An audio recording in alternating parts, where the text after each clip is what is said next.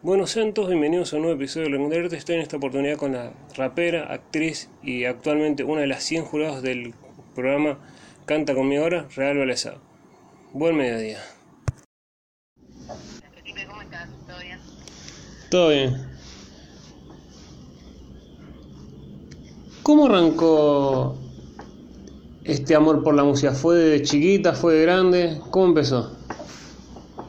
Eh, desde muy chica, más o menos a los 8 años por ahí empecé a...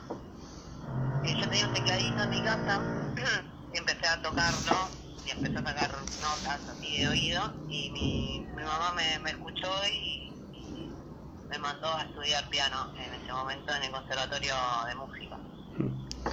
Eh, arranqué más, fui dos años, desde los 8 hasta los 10 más o menos.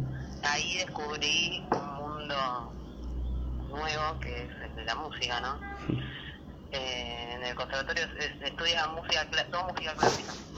Entonces yo, eh, nada, como que eh, aprendí un montón, me, me sorprendió mucho, también no era la música que yo conocía ni nada, entonces como que también me costaba mucho. Pero bueno, a partir de ahí eh, descubrí el canto. Yo en, en un principio descubrí el, el piano, el teclado. Pero cuando fui, empecé a estudiar en el conservatorio no teníamos canto como materia y, ahí empecé a cantar. De a poco, digamos, desde muy chica. Y, digamos, uno emprende, empieza, eh, digamos, aprende a, a cantar. ¿Cuándo fue ese momento que, que empezaste a escribir canciones o dijiste, quiero no solo cantar algo que alguien escribió, sino escribir mis propias canciones? Y eso fue mucho más de grande, como a los 19, 20 años. Yo tengo, por suerte, tengo la, la, la suerte de que mi familia siempre me apoyó y me incentivó mucho a hacer música. Y me acuerdo, tengo recuerdos de, de más chica, tipo 13 años, de mi, mi papá diciéndome, vos tenés que escribir tus canciones. Y, y yo la verdad que no, no, no me salía, o sea, nunca, na- nunca había hecho eh, una canción en mi vida. Sí, escuchaba y cantaba covers, pero no eh, no fue hasta los 19, 20 años que tenía mi, mi propia banda, que armé mi banda, que ahí empecé a escribir mis canciones, digamos. Empezamos también haciendo covers. Y después cuando, cuando nos formamos mejor como banda, ya teníamos algunos temas sin letra para hacer, empecé a escribir ahí. Y bueno, ahí también surgió la, la parte rapera, digamos yo me di cuenta que con el rap podía decir mucho más de lo que podía decir en una canción, eh, en una balada o en una canción que no sea de rap. Eh, directamente entraban menos palabras, o sea, si yo sabía cosas que yo quería decir que no podía decirlas a través de una canción, entonces empecé a rapear, eh, siempre a partir de la escritura, yo. Y, y bueno, ahí surgió, a los 19, 20 años más o menos, en Real Música, que fue la banda que yo hice. Y, digamos, uno arrancó la banda y ¿cuándo fue el momento de decir, quiero arrancar, digamos, a rapear y, digamos, eh, a escribir, digamos, a ser solista? ¿Cómo fue ese paso? Bueno, nosotros con la banda estuvimos eh, casi cuatro años, cinco años, un poco más también. Estuvimos como un año y medio o más sin nombre, sin, sin tener nombre. Nos juntábamos a ensayar todos los martes, me acuerdo. Eh, y éramos cinco personas, o sea, éramos eh, eh, baterista, guitarrista, eh, dos guitarras, perdón, batero, guitarra, otra guitarra y bajo, y yo, eh, en la voz. Y, y se complicaba un poco con el tema de los ensayos, también teníamos que coordinar los cinco, teníamos otros trabajos, los chicos también tenían otras bandas, y bueno, yo en ese momento también trabajaba y estudiaba diseño de indumentaria, nada que ver, y y costaba mucho el tema de, juntarnos. Ya teníamos como previsto hacer grabar un, un EP o sacar un disco en ese momento, pero teníamos cinco canciones. Y el proceso de grabación eh, fue muy largo, la verdad. Fue de por lo menos un año o más. Entonces, la verdad que se, se fue diluyendo un poco la banda, porque cada uno teníamos eh, tenía su vida, tenía su, trabajo, no, no vivíamos de eso, eh, estábamos arrancando recién, entonces eh, fuimos como perdiendo integrantes.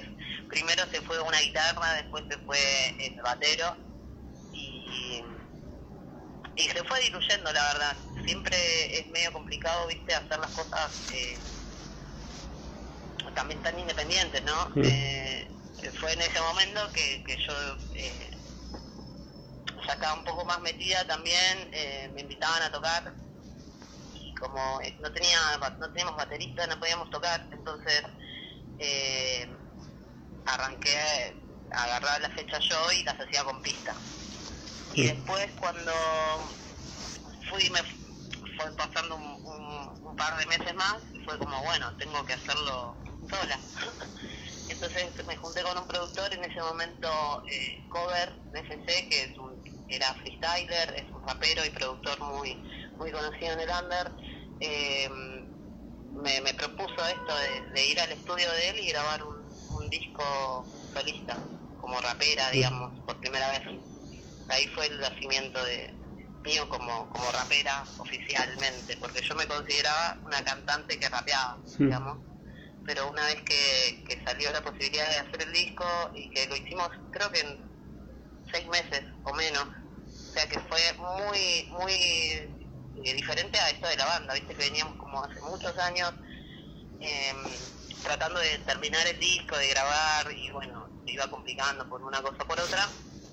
En un par de meses yo ya terminé de grabar mi disco y fue como bueno, tengo que ir por acá porque eh, se dio muy muy muy fácil muy, Mm. la verdad que fue muy bueno trabajar con el cover en ese momento salió muy orgánico muy fácil todo y cuando saqué el disco lo presenté y ya de, de repente estaba tocando en todos lados con el disco en todos los eh, en ese momento fechas del ambiente de rap digamos Mm.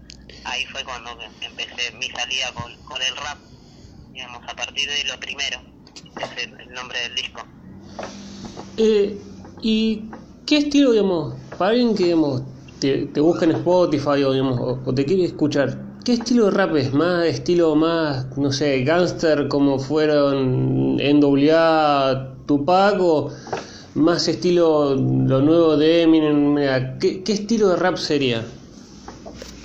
Y yo hago rap diría, rap fusión con otros estilos.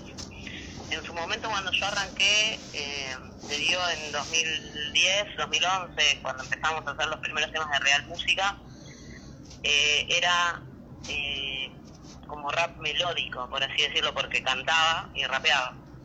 Y en ese momento nadie del mundo del rap lo hacía. Era como que estaba mal visto también cantar. Era, si, si rapeabas, si sos rapero tenés que rapear nada más. Cantás es como que estás, estás cagando, ¿viste? Es como que no, no sos tan rapero si, si cantás.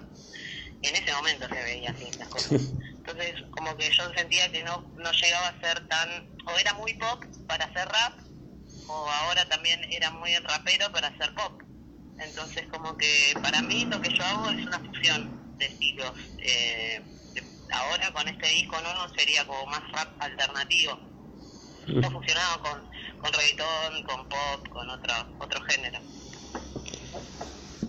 Y cuando digamos, vos sacás el disco y empezás, digamos, sacás el, el disco de lo primero y, y empezás a presentarlo, ¿cuál fue ese, digamos, si hubo miedo esa primera presentación que dijeron, que, que te llamaron y dijiste, sí, y en, momento, y en el momento de tocar dijiste, ¿por qué estoy acá? Era como, va a salir lo que uno trabaja tanto. Eh, eso me fue pasando después. Capaz por las exigencias y todo eso, pero no, en un principio lo, lo disfruté mucho porque ya venía eh, como más canchera, quizás por, por el tema de tocar con una ba- en banda y eso, porque ya, ya estaba, ya tenía la experiencia de tocar y, y ahora era como, bueno, presentar el disco yo con, con DJ.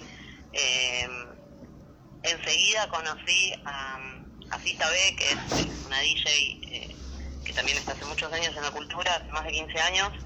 Eh, Cita B me, me secundió ahí eh, siempre como al frente y me sentí muy acompañada también porque bueno, era muy diferente estar eh, en una banda con otra gente que sola.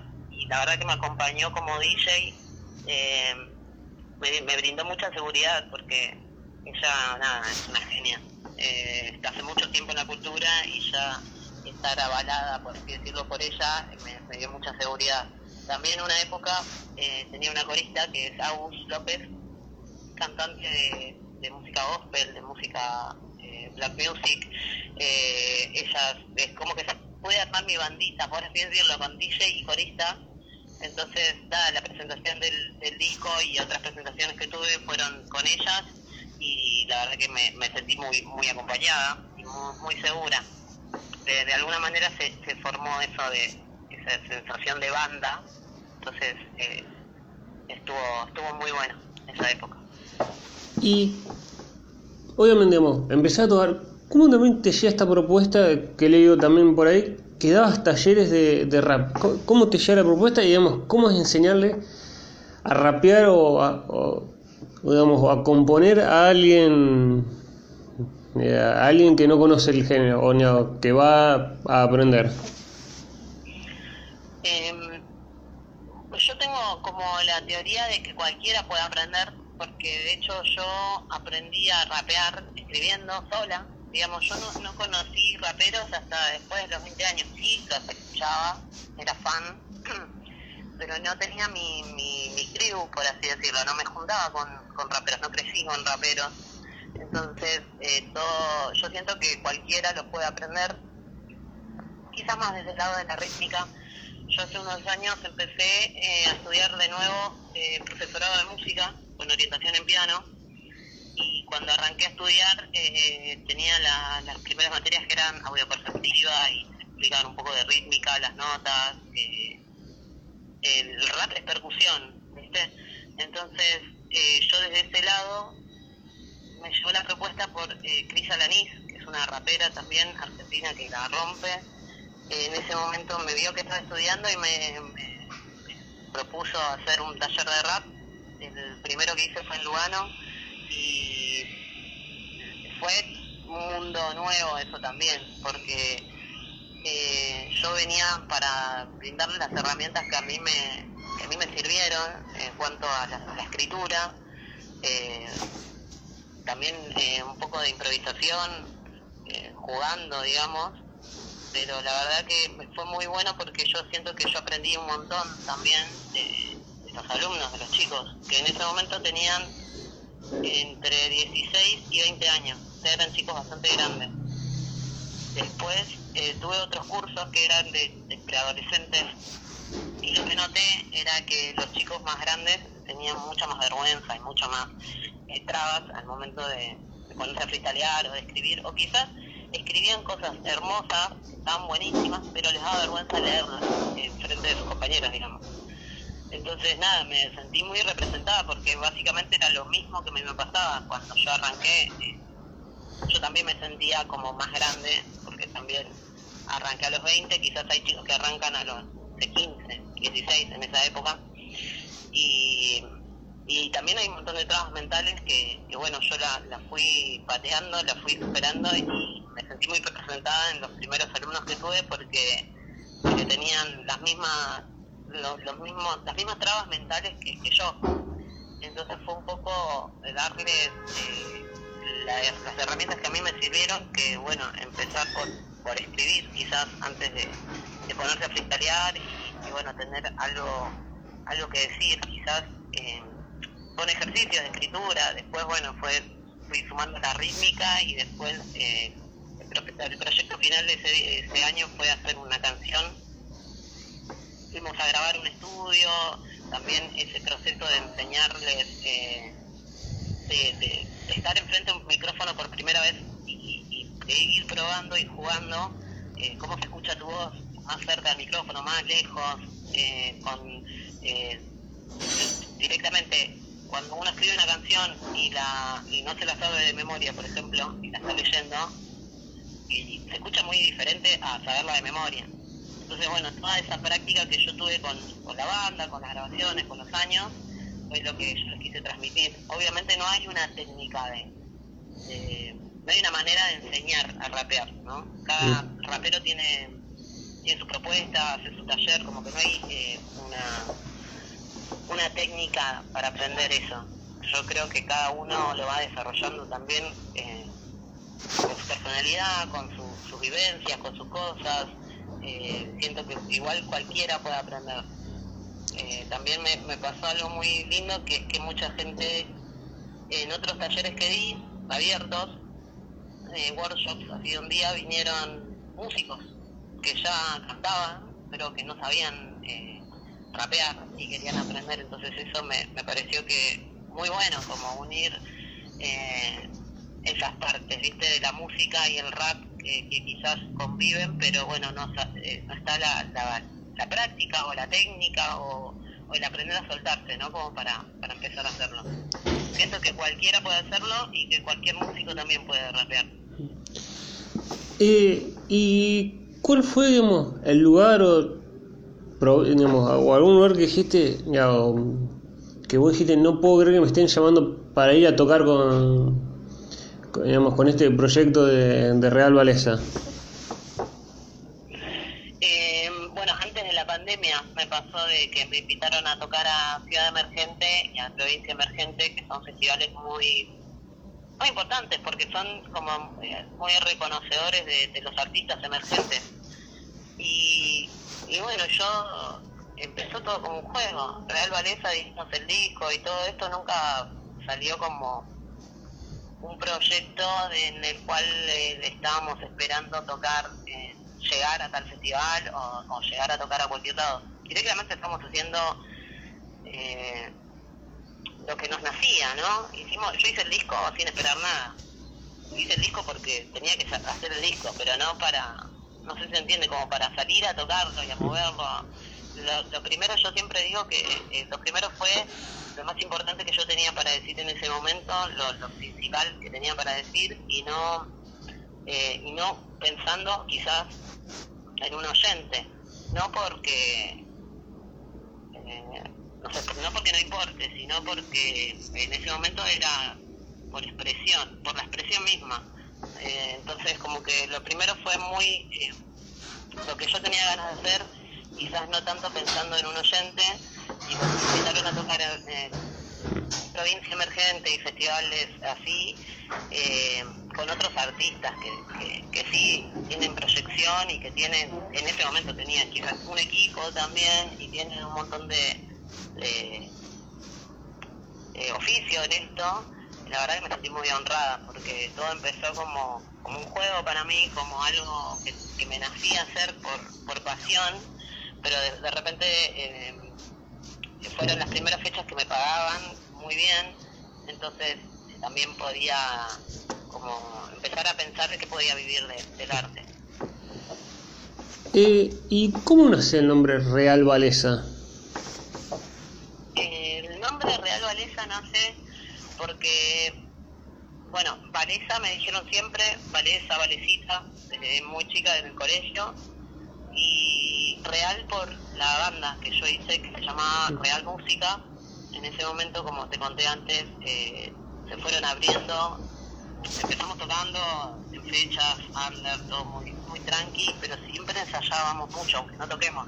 Nos juntábamos a, a tocar entre nosotros, digamos, las canciones, a ensayar. Y cuando se fue diluyendo, la primera vez que se fue el batero, vino otro que duró muy poco, después eh, cuando empezaron a cambiar los integrantes, eh, tuvimos esta charla con el productor de que bueno, pueden cam- pueden ir cambiando los otros músicos, pero como que la banda real, digo, ¿quién es real? Y real es Valesa. Entonces quedó el Real Valesa, porque las letras las hacía yo y porque era la voz, entonces no podía faltar. quizás. Podíamos cambiar el batero, pero a mí no me podían cambiar, porque yo tenía la- las letras y todo, entonces quedó quedó la, la anécdota. el ¿Quién es real? Real es Valesa, entonces quedó el, quedó el nombre así. Eh, y un rape- digamos, uno cuando hace una canción y la, y, la empieza ya a cantar más seguido, ¿sí- ¿le sigue pasando lo mismo por el cuerpo o, lo siente de la misma manera que, que cuando la escribi- que lo que le pasó cuando la escribió o es como ya la empiezo a cantar y ya digamos es por repetición? queda un poquito de ese sentimiento de cuando la escribís a la canción. Eh, quizás tenés que hacer un trabajo también como para para no pensar en eso o para no emocionarte y, bueno, hacer un vivo que, que salga perfecto. Pero yo creo que siempre está eso, ese sentimiento, esa sensación que, que tenés de la inspiración cuando, cuando escribiste esa canción. A mí me pasa eso, de que capaz yo escribo una canción y cuando la estoy cantando pienso, uy, bueno, esta parte trato de no, no pensar en nada, cantar directamente sin sentir nada porque estoy emocionarme mucho. Eh, pero sí, creo que en el fondo siempre todos los artistas pensamos, tenemos esa espinita dentro de cuando, de, del sentimiento cuando, cuando la escribimos esa canción. Eh, y ¿Cómo fue, digamos, cómo te llega la propuesta de hacer Punish, una, película que, digamos, que habla o también se centra en la eh, en, el, en, los ritmos urbanos? Eh, ¿Cómo también te llega esa propuesta y cómo es decir, digamos, ¿Por qué pensaron en mí para, para actuar si yo, no sé si vos actuabas antes? Eh, no, pero había hecho un musical. Eh, bueno, la propuesta me llega, yo estaba en Neuquén en ese momento, la verdad que estaba tocando mucho, eh, me estaba de gira en Neuquén y me llama el director para invitarme a hacer el casting. Y yo, bueno, no podía ir porque estaba allá, volvía como al mes. Entonces eh, me mandó la propuesta, me mandó un mail contándome toda la película, cómo era la sinopsis, eh, referencias estéticas y todo eso. Y cuando lo vi, eh, no podía creerlo, la verdad, porque pensé, bueno, es muy ambicioso el proyecto. Ya veía que, perdón, ya veía que se cagaban tiros en la, en la sinopsis y digo, ¿cómo van a hacer esto con armas de verdad?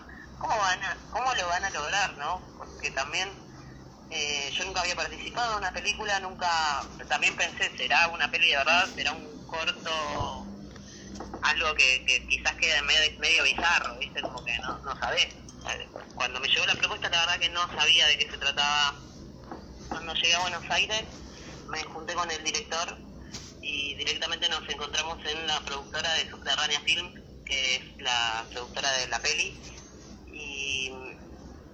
En la pared había estaban los pósters de las películas que habían hecho antes y bueno hablé con eh, Christoph que es un alemán que está loco que, hizo varias películas es un genio. Y, y bueno y fue como bueno esto es de verdad. Me están proponiendo ser panache básicamente en ese momento yo vivía en Isidro Casanova y la productora está en Parque Chaf tenía como hora y media o más para viajar.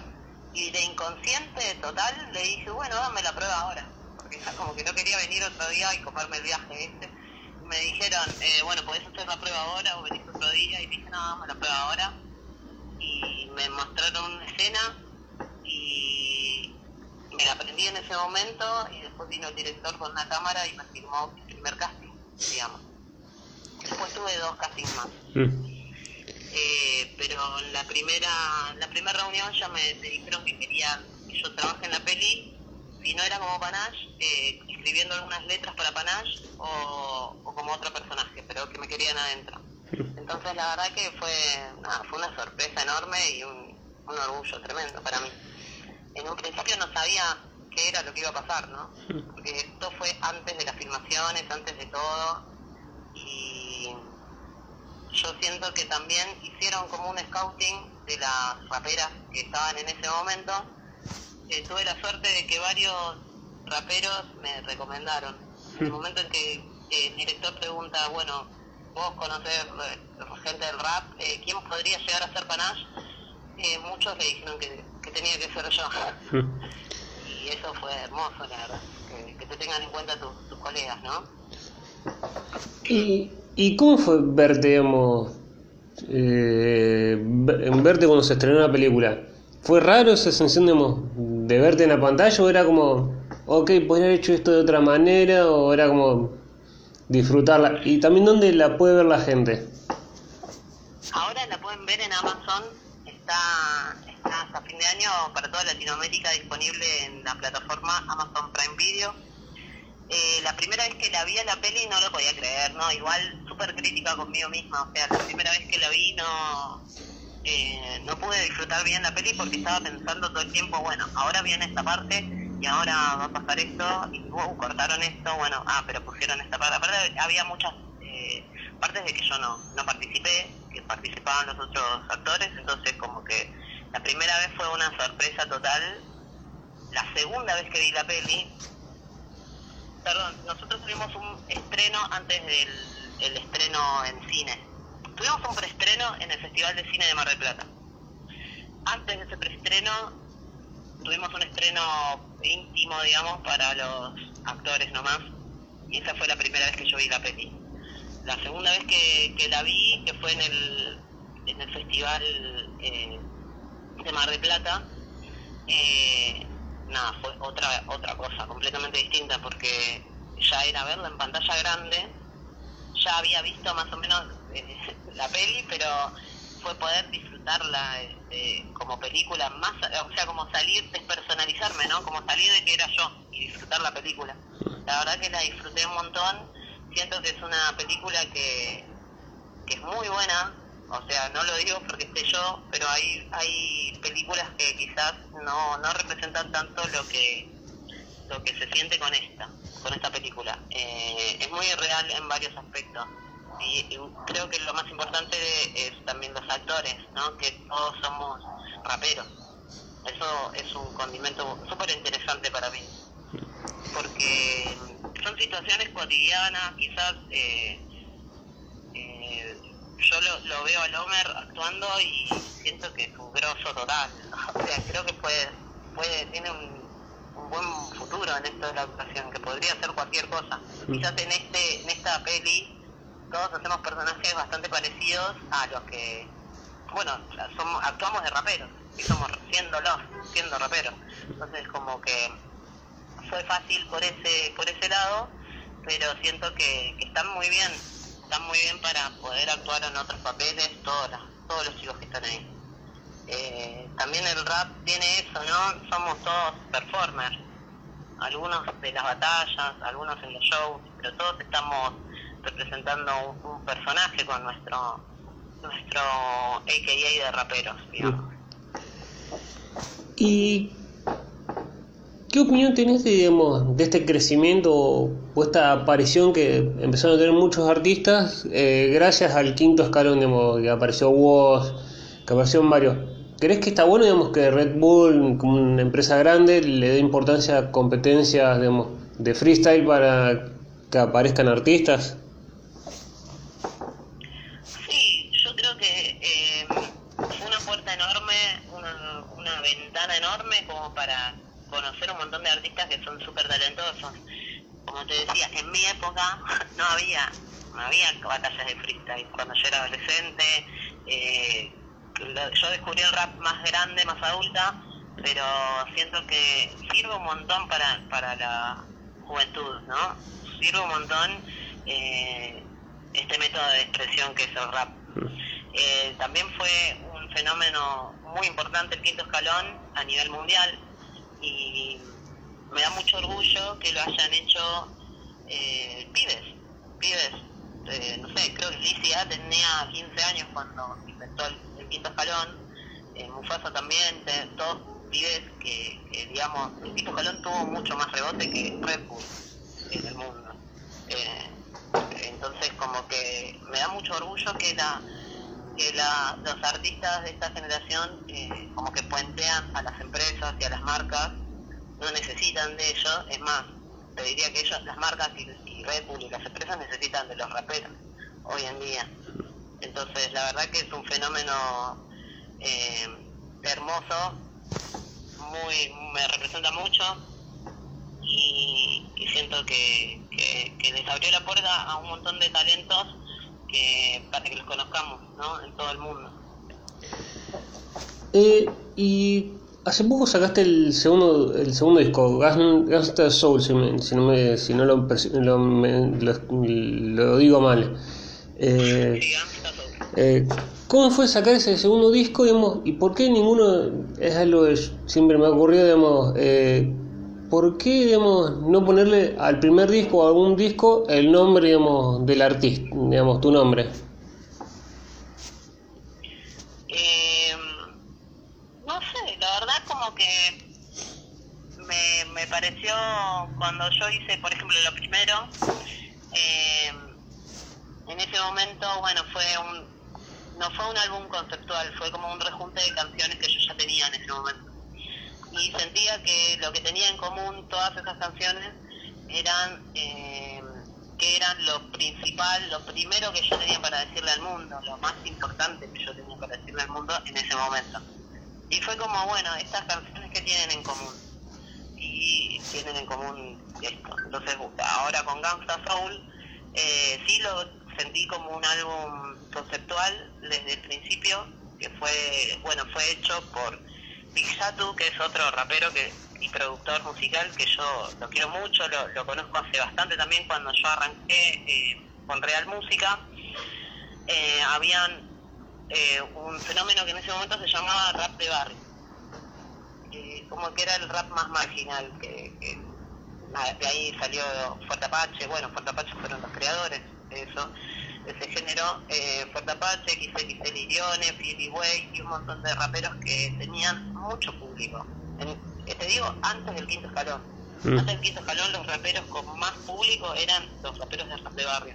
Y fueron los primeros que a mí me abrieron, yo los escuchaba, yo era fan de ellos, y, a- y fueron los primeros que me brindaron un escenario para yo tocar mis canciones.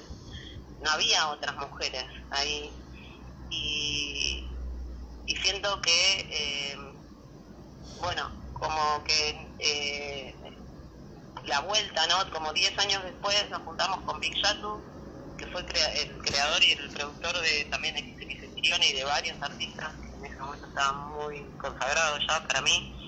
Eh, nos juntamos a hacer este disco, esta vez sí pensando en un oyente, porque claro, yo ya había filmado Panache y yo estaba con ganas de, vivir de esto, realmente. Y eh, Gangsta Soul eh, es, representa un movimiento capaz en ese momento eh, lo de rap de barrio y el rap gangsta estaba más, más visto, no estaba considerado rap para los propios raperos.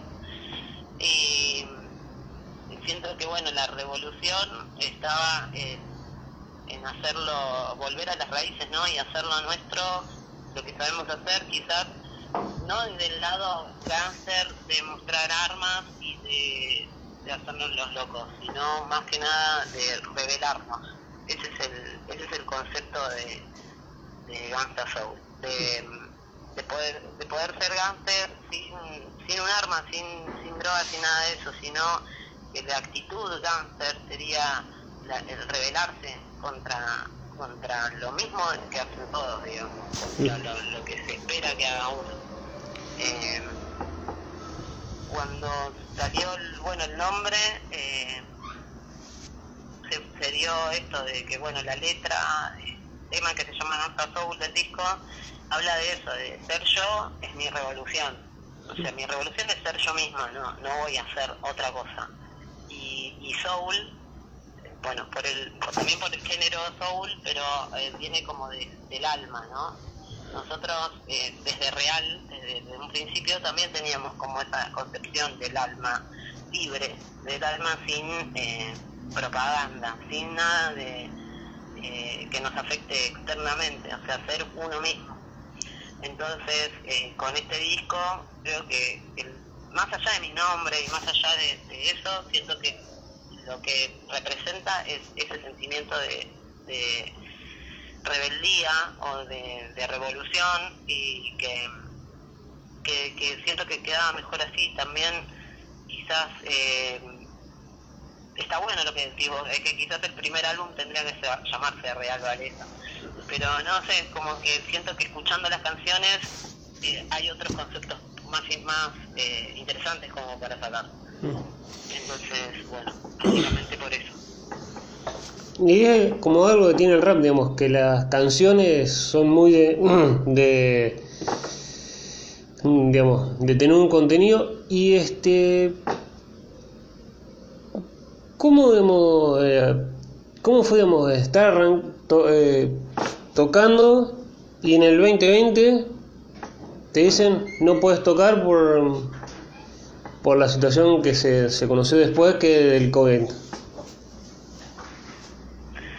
Y fue muy duro para mí, personalmente, eh, artísticamente también, obvio. Eh, fue el momento eh, como que yo sentí que había, tenía hasta, hasta ese momento tenía un crecimiento, por así decirlo, y de repente se estancó todo. Fue muy duro para mí, la verdad. No, no estaba muy eh, muy bien tampoco económicamente, el tema de, sacar eh, las fechas, que era una entrada importante para mí, eh, que me cortó todo, la verdad, y fue muy duro, pero la verdad que fue también un momento muy clave para encerrarse en el estudio y crear. Así nació Ganta se, se, hizo todo en la pandemia, en 2020. Eh, tuve la suerte pues en ese momento que bueno, ya tú también podía, igual no teníamos otras cosas, pues no podíamos hacer otra cosa, así que nos encontramos, eh, yo iba para el estudio y, terminamos de, creando esto de Gangsta Soul, ¿no? Y hay muchas letras del disco que hablan sobre, no sobre la pandemia específicamente, pero sí la sensación de estar en pandemia. Como que fue creado en ese momento, entonces eh, indirectamente hablamos de eso. ¿Y cómo te llega esta propuesta que para quien, digamos, más allá de esta entrevista va a salir después, eh, que te vean como jurado en el programa de Marcelo Tinelli, eh, Canta ahora. ¿Cómo te llega esa propuesta y cómo es ser jurado? Bueno, e, y eso no, no también muy loco, la que no tenía nada que ver con nada. Yo estoy haciendo algunos castings también porque para otras cosas de actuación, ya me metí un poco más en el tema.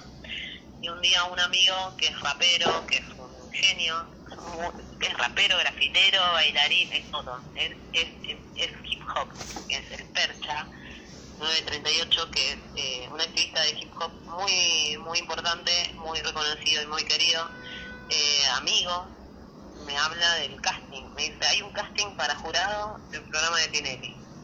Me dijeron, eh, yo fui y me dijeron que tenía que, además de rapear, tenía que cantar. Y yo le dije que yo no cantaba, pero que me preguntaron por gente que conozca y yo le dije que vos, que vos cantás de puta madre, tenés que ir. ¿Le paso tu contacto o no? Y me digo, sí, pasáselo.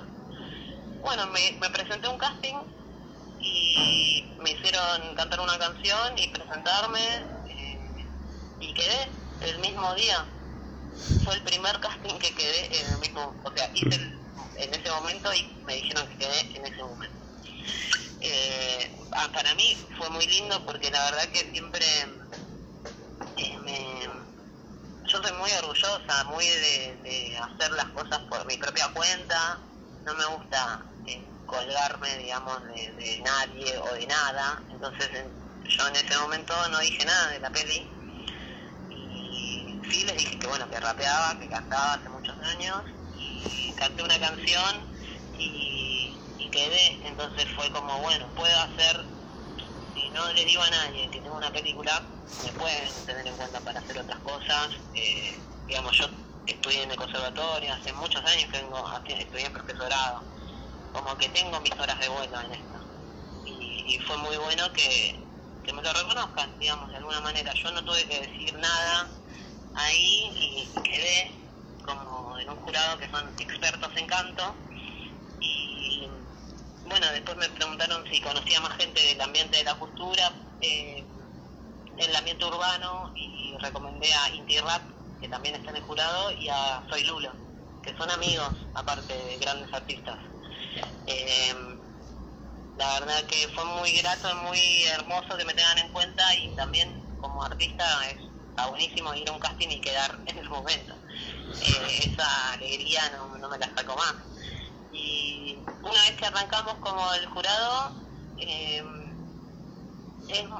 aprendí un montón. Yo ya estoy terminando la, la primera temporada que ahora eh, nosotros grabamos una semana por anticipado es el último mes que grabamos y, todo este tiempo aprendí muchísimo en cuanto a la performance de un artista, en cuanto a cómo transmitir.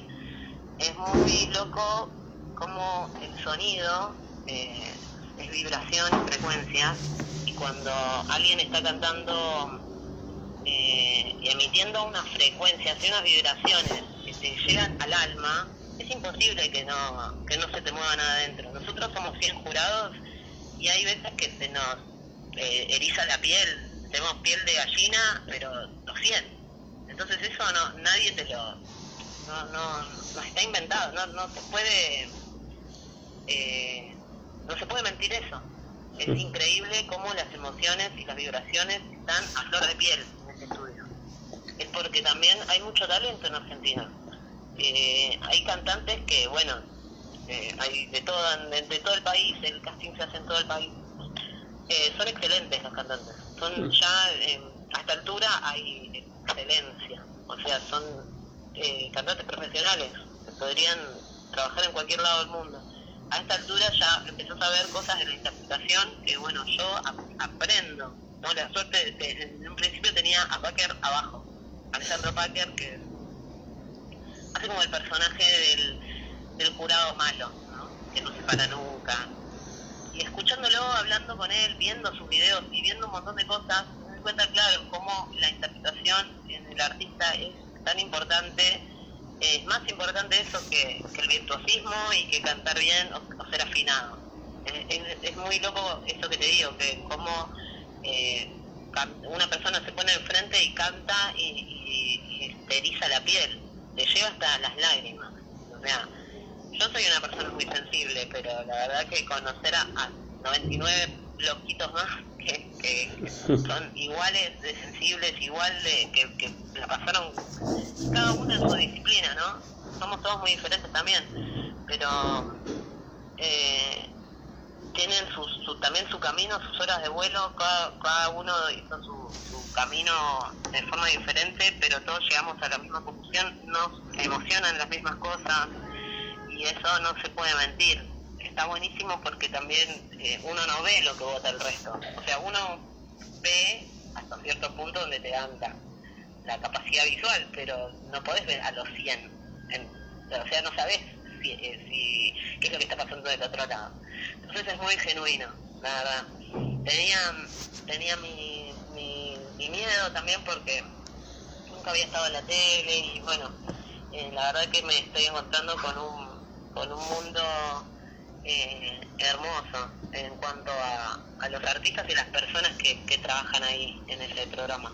Estoy aprendiendo un montón, la verdad, que, que yo también para mi propia performance quiero, quiero transmitir, quiero que se paren los 100 quiero transmitir todo eso que, que yo estoy juzgando de alguna manera. Tengo que ser congruente, entonces me, da mucho gusto de, poder sacarle jugo a esta experiencia eh, también para, para mi propia mi propio pensamiento. Mm.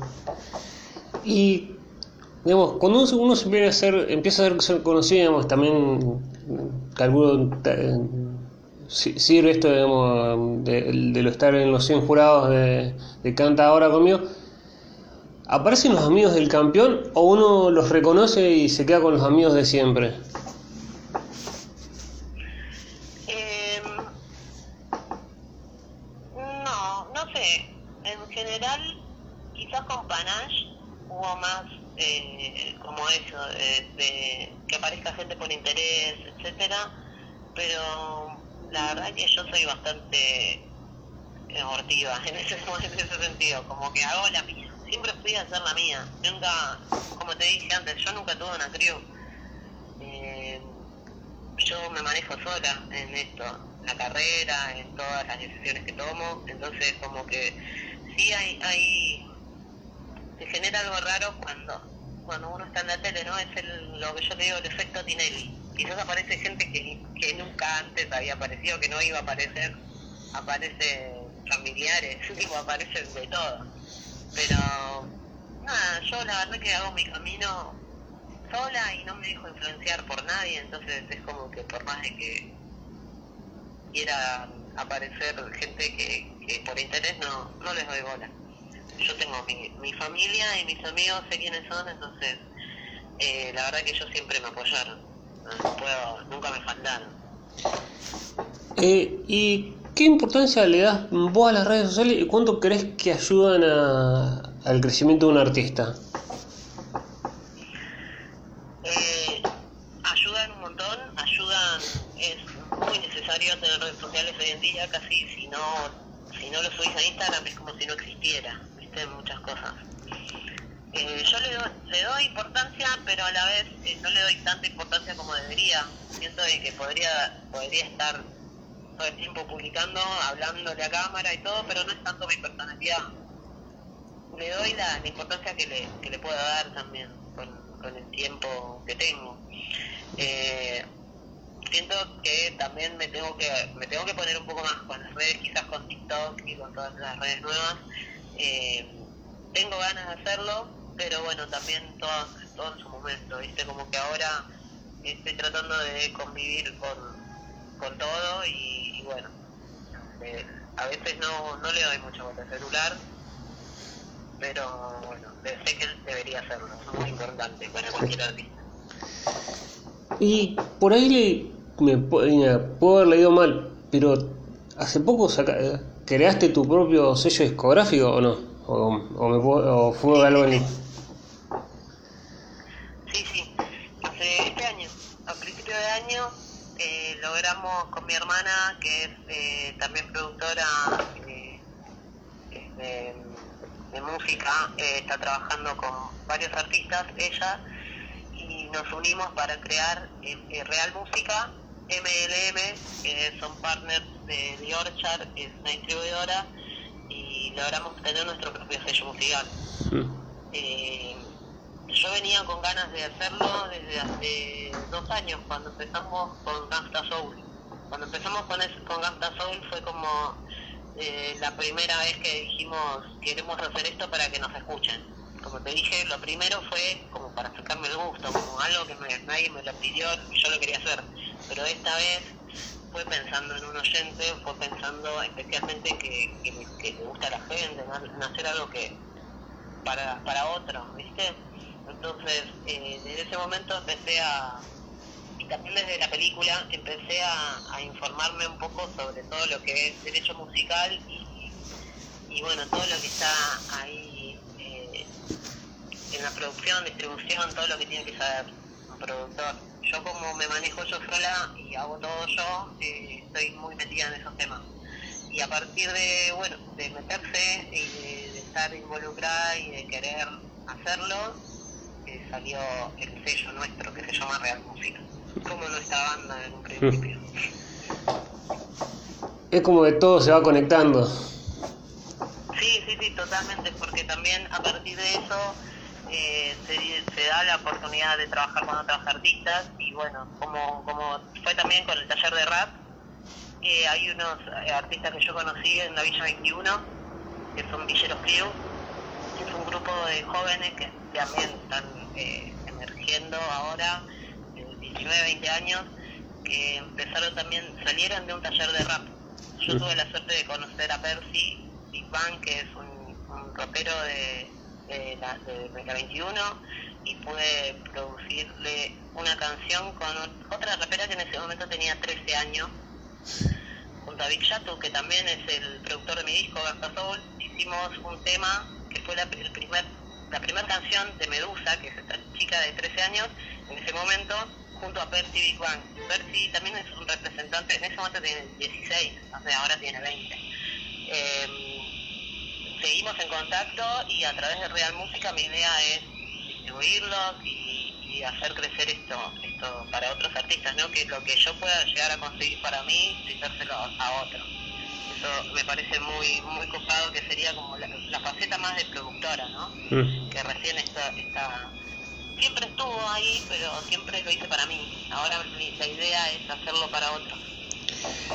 Eh, sos como como un estilo de como dirían muchos digamos el, eh, un Dre pero eh, venga, Dr. Dre para que, quien no conoce de rap eh, que digamos no solo también digamos produce también que digamos que, que se conozca artistas que puedan no ser conocidos Olvídate, a mí me encantaría. Eh, no iría a Dre porque como que yo no soy productora musical en sí, como de hacer pistas y hacer música. Sí aporto algunas ideas con trabajando con otros productores, pero sí eh, como más de lo que sería producción artística, más que música. Todo eso, lo que yo pueda darle una mano a cualquier artista, eh, estoy abierta, totalmente abierta a hacerlo porque siento que también el fin de el objetivo por lo menos mío de, con Real Música es promover artistas con mensaje, con un mensaje importante que, que tengan que conocer el mundo, ¿no? Entonces, eh, eso es lo primero que me fijo cuando como que me llama la atención de un rapero o de un artista, Mm. el mensaje que brinda. Siento que a partir de Real Música como sello puedo darle lugar y visibilización a artistas que tengan un mensaje muy importante.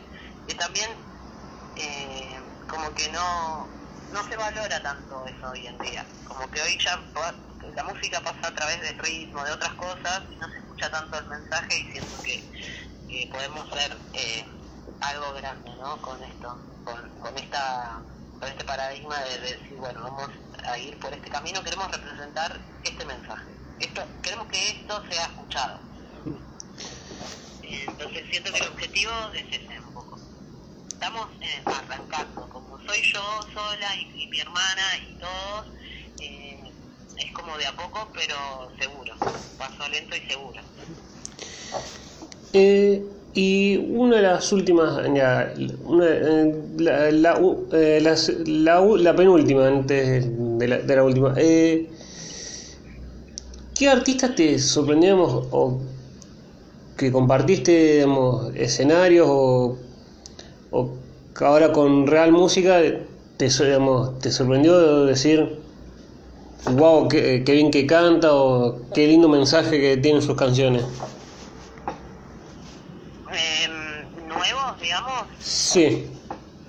puedo recomendarles que escuchen, a nosotras estamos también eh, trabajando en que salga un disco de ellos, que son Villeros Crew, son raperos de 21 y 24 de Zabaleta, eh, cada uno tiene su movida aparte, digamos, con solista, esta es el eh, Percy Bang, eh,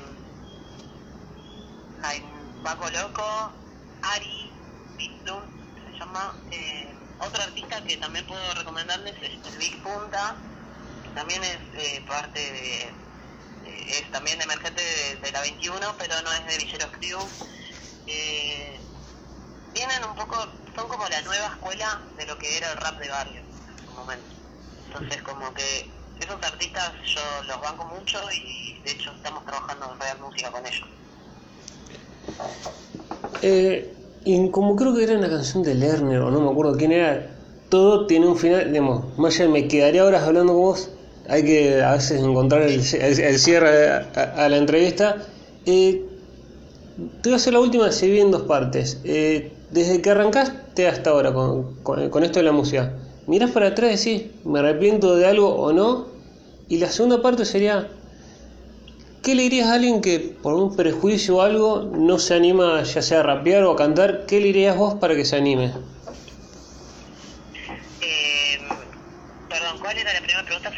De algo. Sí, sí, desde que arrancaste hasta ahora, mirás para atrás y decís, me arrepiento o hubiera tomado una decisión, eh, esta decisión de otra manera. No, la verdad que no me arrepiento de nada, estoy muy orgullosa de cómo me manejé. Sí sé que o quizás... eh, bueno, yo tengo una canción que es todo por mi cuenta, todo por mi cuenta. Un poco reniego de eso, pero a la vez me encanta porque es como que siempre dependió de mí, pude hacer las cosas eh, de alguna manera u otra las termino haciendo. El- lo que sí me arrepiento es de lo que no hice o de, o de haber tenido miedo quizás en algunos momentos más joven de, de sacar mi música o de tocar o de ir a tal lugar que sé que me van a conocer, quizás no me animaba a hacer algunas cosas y siento que lo único que me puedo arrepentir es de no confiar en mí, es lo único en, algunos momentos de mi vida. Y también eso es lo más importante que le puedo transmitir a una persona que quiera hacer música, que, que es súper valioso su opinión, es súper valioso, que lo que yo tengo para decir no es lo mismo que vos tenés para decir y cada uno tiene una voz que, que, que es necesaria a veces escuchar, porque quizás si no lo decís vos, no lo va a decir nadie. Entonces, eh, siento que lo, el consejo, lo, que, lo más importante que le puedo decir es, que confíen en, ellos mismos y que, y confíen en su en lo que tienen para decir, en su mensaje. Que siempre, siempre es valioso eh, escuchar la voz del otro. Y, bueno, todos somos únicos, así que también eso, de que, que se animen y que confíen en, en ellos mismos y que si quieren ser producidos pueden ser producidos en Real Música, eh, perdón que tiré el chivo, y bueno, y muchas gracias eh, Real, eh, Valesa por, por permitirme entrevistarte y por estar en charla. Muchas gracias a vos Felipe y nada, gracias por el espacio.